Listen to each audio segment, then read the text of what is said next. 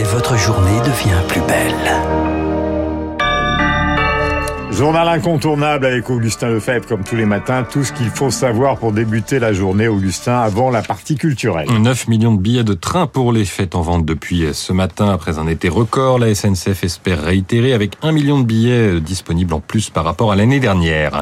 L'armée russe revendique des avancées puissantes face aux Russes. Le président Zelensky évoquait hier soir des dizaines de localités reprises dans le sud du pays. Il remercie les États-Unis de leur aide qui a permis cette reconquête. À l'instant, le président russe Vladimir Poutine signe les décrets d'annexion de quatre régions occupées. Panique en Corée du Sud. Cette nuit, un missile s'est écrasé dans une ville calme d'ordinaire, pas le début d'une guerre, mais l'accident d'un engin sud-coréen tiré en réponse au survol du Japon par un missile balistique nord-coréen. Et puis la déclaration politique de la matinée. La gauche n'en finit plus de se déchirer sur les affaires de violences sexistes et sexuelles liées à Julien Bayou et Adrien Quatennens. Le député insoumis s'est mis en retrait de l'Assemblée, insuffisant pour son allié de la NUP, le communiste Fabien Roussel. Si dans mon groupe à l'Assemblée nationale, un député était auteur de violences conjugales et qu'il avouait les avoir commises, je lui dirais, tu ne peux pas rester député, mais comment peut-il représenter la République avec son écharpe quand on avoue avoir commis euh, un acte de cette nature? C'est insupportable, on ne peut pas. On ne doit pas l'accepter. Il doit y avoir une tolérance zéro. Et sur les commissions internes au parti, Fabien Roussel réclame une amélioration du temps judiciaire trop long pour traiter ces affaires. Voilà le choix culturel d'Augustin, comme de la matinale de Radio Classique. C'est l'exposition événement qui commence aujourd'hui à la Fondation Vuitton. Nous allons aller avec mon camarade euh, dans un instant. L'exposition Monet Mitchell et nous y serons avec Franck. Avec une rétrospective qui permet de découvrir le travail de John Mitchell, peintre américaine. Elle se définissait elle-même comme une expressionniste abstraite de la vieille école. Elle s'est installée à Véteuil, à 15 km de la maison de Monet, à Giverny, et comme lui, elle peignait la nature avec de grandes toiles colorées, des bleus, des mauves, des verts et des jaunes. Dans la deuxième partie de l'exposition, ces tableaux sont exposés à côté de ceux du maître de l'impressionnisme, dont le fameux euh, triptyque L'agapante exceptionnellement euh, réunis alors qu'il est d'habitude euh, divisé dans trois musées euh, aux États-Unis.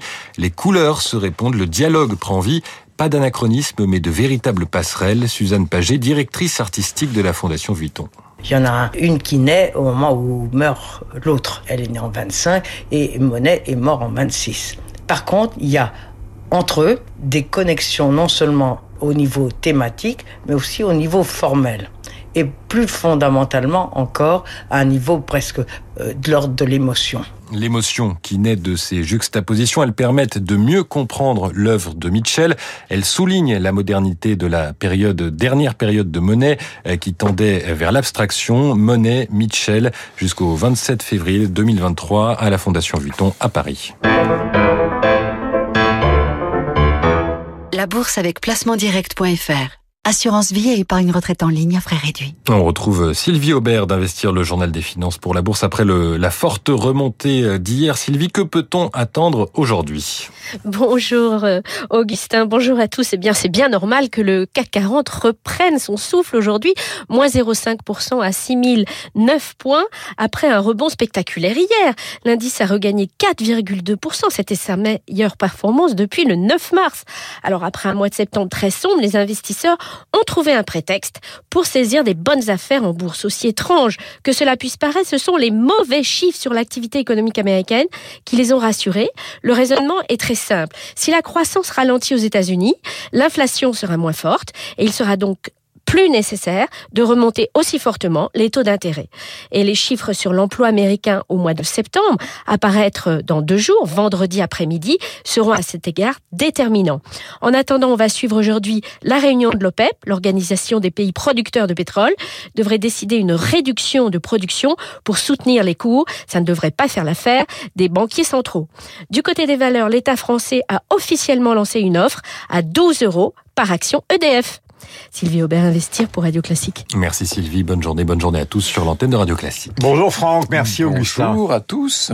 Je vais vous faire un petit cadeau. Ah oui. Le dossier V13, Asdin Ahmed Chaouch et Valentin Pasquier avec d'extraordinaires illustrations donc du procès euh, du Bataclan et des terrasses. Et ce sont des illustrations en couleur qui vous permettent minute par minute de revivre ce procès, les témoins, les policiers, les pompiers qui sont allés sur place, les victimes. La grande tradition du dessin judiciaire. Absolument. Mais c'est magnifique, c'est très bien fait et c'est profondément émouvant. Et vous, vous allez rendre Merci beaucoup. hommage, voilà pour le cadeau, c'est un vrai cadeau, Merci. pas un cadeau de radio.